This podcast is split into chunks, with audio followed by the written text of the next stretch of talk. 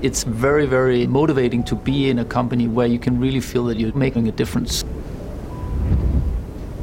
Vestas pioneered the business of wind energy over 40 years ago now, and today Vestas is a world leader in renewable energy. We have close to 80,000 turbines installed across the globe. We are growing with tremendous speed. We really need to optimize our processes by looking at three critical areas security, speed, and scale. And Apple technology answers all three points. We have 24 factories around the globe.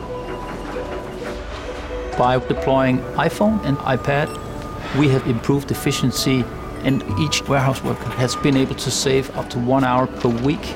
And we have seen a rise in motivation because the technology is not in their way, it's helping them out. And then all the magic goes on on site where we erect these huge machines my job is to, let's say, plan and schedule everything. The crane is the biggest part for the financial cost on a project. The challenge is to keep the overview and everything under control.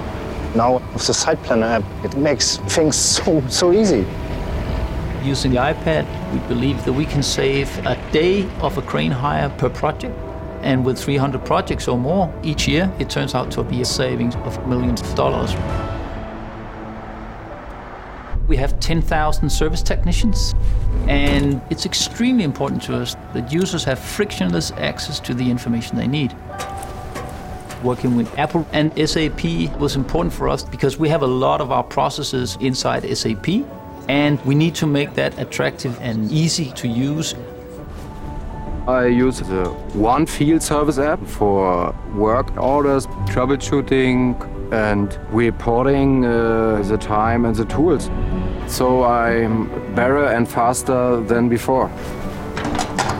At first, I think we probably didn't believe it, but with iPhone, we could see some 400,000 hours saved globally each year. For sales and marketing, a lot of the questions customers have is how will the turbines look? We are piloting augmented reality on iPad where we can simply just pull in the specific turbines and position them directly in the environment. That is, of course, a huge thing for building trust with our customers. The future holds a dramatic demand for renewable energy.